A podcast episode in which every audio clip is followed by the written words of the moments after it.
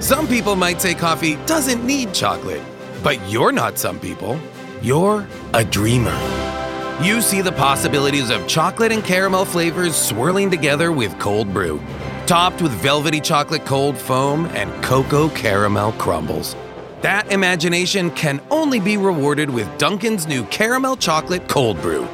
It's a cold brew dream come true. America runs on Dunkin'.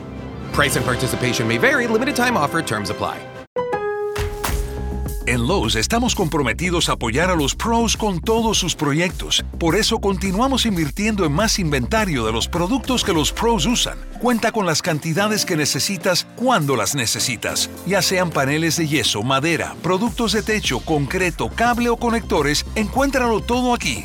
Ahorra tiempo y vuelve a la obra donde más te necesitan. Tú sabes cómo hacerlo y nosotros te respaldamos. Lowe's sabe de pros.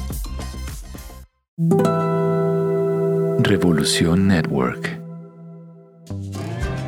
Hola, bienvenidos a Creer, Criar, Crear. Soy Mercedes Yáñez, médica y coach. Y en este espacio nos vamos a juntar las mamás y los papás que queremos salir del piloto automático y criar a nuestros hijos con una mayor conciencia. Bienvenidos a este episodio 9. Violencia y desconexión. Hay un tema muy recurrente en las consultas que veo, en las mamás que acompaño. En su mayoría son mamás. Y es el tema de la violencia que han vivido, que han vivenciado a lo largo de su infancia. Casi todas estas mamás, mamás de Argentina, de Chile, de México, de Colombia, de España, Casi todas han crecido en ambientes violentos. Mujeres de alrededor de 35, 40, 50 años, que tienen historias desgarradoras de violencia intrafamiliar. Muchas han sido víctimas ellas mismas de golpes, castigos físicos duros. En otras ocasiones vieron sufrir este castigo físico a sus madres o eran testigos de las palizas que recibían sus hermanos varones, que también recibían este tipo de castigos. Y en todas ellas se repite un mismo patrón, la decisión de callarse la boca, la decisión de disociarse, la decisión de separarse, desconectarse de sus necesidades, de sus ideas, de sus pensamientos. La decisión de protegerse en el silencio, debajo de una cama, debajo de unas mantas. Callarse la boca, agachar la cabeza y ceder porque la consecuencia, si no, era demasiado dolorosa. Y mm, Hoy quiero hablar de cómo la violencia eh, genera esta gran desconexión que después en nuestra edad adulta nos lleva a aceptar situaciones que serían inaceptables ante los ojos de cualquiera. Una desconexión que nos lleva a elegir parejas que también ejercen violencia, una desconexión que nos impide crear un lazo de amor incondicional con nuestros hijos y genera resentimiento hacia ese niño que está a nuestro cuidado, en el que terminamos volcando esa violencia contenida y callada durante tantos años. Cuando un niño es sometido a una situación violenta como un castigo físico, gritos muy fuertes, un golpe, reiterados golpes, todo su cerebro, todo su sistema reacciona eh, desencadenando una reacción de estrés, una reacción de defensa. En inglés se lo conoce como la reacción de flight o salgo volando o peleo. Dentro de este flight, de este salgo volando, también podemos encontrar dos maneras de reaccionar. O me quedo paralizado o busco un lugar a donde esconderme. Todos tenemos dos derechos fundamentales, el derecho de existir y el derecho de necesitar. Todos los niños necesitan necesitar, porque a través de manifestar sus necesidades es que pueden sobrevivir. Un bebé llora cuando tiene hambre, cuando tiene frío, cuando le duele la panza. Un niño llora cuando tiene sueño, está cansado, tiene miedo. Los niños piden aquello que realmente necesitan. No nos piden por molestarnos, por irritarnos, por manipularnos. Viven conectados realmente con sus necesidades básicas más profundas. Y a veces esas necesidades tienen que ver simplemente con un momento de conexión, con un momento de pedirnos que los veamos, que los atendamos, que los miremos a los ojos. El problema está en que muchas veces sus necesidades se contraponen con las nuestras. Y ahí empiezan las luchas de poder, los no de nuestra parte y del lado de ellos, obviamente, la resistencia o la insistencia. Cuando esas necesidades son postergadas una y otra y otra vez, y peor, peor aún, cuando ante esas demandas nuestra respuesta es un acto violento, un grito, un salir de acá, no me molestes, ahora no puedo, no te das cuenta, o a veces cosas peores como un tirón de pelo, un mandar al rincón, un castigo físico, empieza a crecer en el niño esta noción de no puedo necesitar. Esto que me está pasando es malo. Que estoy sintiendo que necesito en realidad no debería existir. Y esto genera mucho miedo, mucha inseguridad. Genera la noción en el niño de que está completamente solo, de que nadie va a darle aquello que necesita.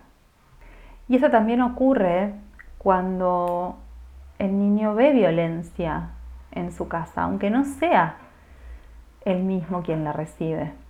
Cuando los niños ven a sus padres pegarle tal vez a uno de sus hermanos, a ese que es más rebelde, a ese que se anima más, más a, reprochar, a enfrentar, también toma la decisión de callarse, de mejor no pido, porque si pido o si digo lo que pienso, la voy a ligar también.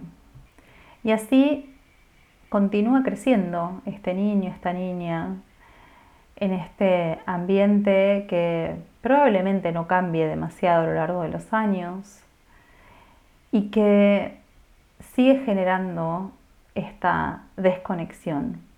Entonces este miedo, esta inseguridad inicial de estoy solo, no puedo solo, se va a ir enmascarando con otro tipo de armaduras. Y me voy a empezar a convencer a mí mismo de que no necesito ayuda, no necesito a nadie, yo solo puedo esta niña, este niño que fue creciendo con esta armadura de yo solo puedo, no necesito a nadie más, en su vida adulta va a crecer igual con la expectativa de que alguien cumpla con su deseo de darle aquello que necesita. Probablemente ya se resignó a que sean sus padres quienes le den aquello que necesitaba de niño. Y va a empezar a crecer con la expectativa de que tal vez una pareja, tal vez un amigo, cumpla o nutra esa necesidad. Y si en algún momento esta persona llega a tener hijos, va a depositar en sus hijos esa expectativa de que cubra con sus necesidades. Sin embargo, va a seguir sin saber pedir sin saber expresar su necesidad de una manera asertiva. Y va a empezar a pedir desde el reproche, desde la crítica, desde el sarcasmo o desde tender trampas, eh, tirar indirectas y esperar que el otro las comprenda. Por supuesto que nadie puede leer nuestra mente, nadie puede saber lo que necesitamos si no lo expresamos de una manera clara y directa. Y ya siendo adultos, nos toca a nosotros la responsabilidad de darnos aquello que necesitamos. Estas mujeres valientes que estoy acompañando se dieron cuenta de eso. Se dieron cuenta de que era responsabilidad de ellas y de nadie más aprender a darse lo que necesitaban. Pero para eso tuvieron que aprender a reconectar con ellas mismas. La violencia genera desconexión, no solo entre las dos personas entre las cuales se genera el acto violento, sino que genera una profunda desconexión de uno con uno mismo, del que recibe violencia consigo mismo. Y por supuesto la persona que violenta a otro también es una persona que sufre una enorme desconexión. Si algo de esto resuena con vos, si algo de estas historias que te comparto en este episodio te encienden algo adentro, te traen recuerdos, si algo alguno de los ejemplos que te doy te, te saca una sonrisa porque te das cuenta de que vos también actúas así, tendiéndole trampas a los, a los demás, viendo a ver si el otro se da cuenta, lee entre líneas, te lee la mente. Te dejo algunas ideas para que empieces a reconectar de a poco. Reconectar es volver a habitar nuestro cuerpo, es a volver a unir nuestra mente con nuestro cuerpo físico y emocional. Fue tan fuerte el dolor que vivimos que decidimos separarnos de nuestro cuerpo emocional y físico y habitar solo en la mente. Hay varias maneras de empezar a reconectar. Una de ellas es la meditación. Pueden ser cinco minutos diarios, tres minutos entre tus actividades del día, un minuto que cierres los ojos y que conectes con tu respiración también puedes hacerte a lo largo del día la pregunta de cómo me estoy sintiendo ahora, en cualquier momento. Tal vez estás manejando, tal vez puede ser mientras estás cocinando, mientras te estás bañando, mientras estás comiendo, mientras estás conversando con alguien. Es simplemente detenerte un segundo a sentir tu cuerpo. ¿Cómo me estoy sintiendo ahora? Si te das cuenta de que estás atravesando una emoción, también detenerte a pensar en qué parte de mi cuerpo estoy sintiendo esta emoción en este momento.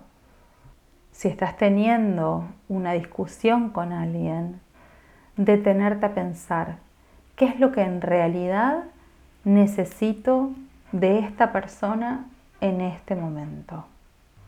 Estas son pequeñas preguntas que te pueden ayudar en este camino de reconectar, de rehabitar tu cuerpo físico y tu cuerpo emocional. Para volver a ser consciente de qué es eso que estás necesitando y que hoy no necesitas callarte, porque hoy te lo podés dar o lo podés pedir de una manera asertiva. Y si no lo sabes hacer, sabes que tenés la posibilidad de buscar ayuda para que alguien te enseñe y te muestre cuál es el camino para poder pedir y reconocer aquello que necesitas. Te dejo un abrazo, espero tus comentarios acerca de este episodio. Contame qué te pareció, em, cuánto resonaste con esto Y bueno, nos estamos escuchando la próxima semana. Chau, chau. Leftovers. Or the DMV. Number 97. Or house cleaning. Or Chumba Casino always brings the fun. Play over a hundred different games online for free from anywhere. You could redeem some serious prizes. Chumba. ChumbaCasino.com. Live the Chumba life. No purchase necessary. Void where prohibited by law. 18 plus terms and conditions apply. See website for details.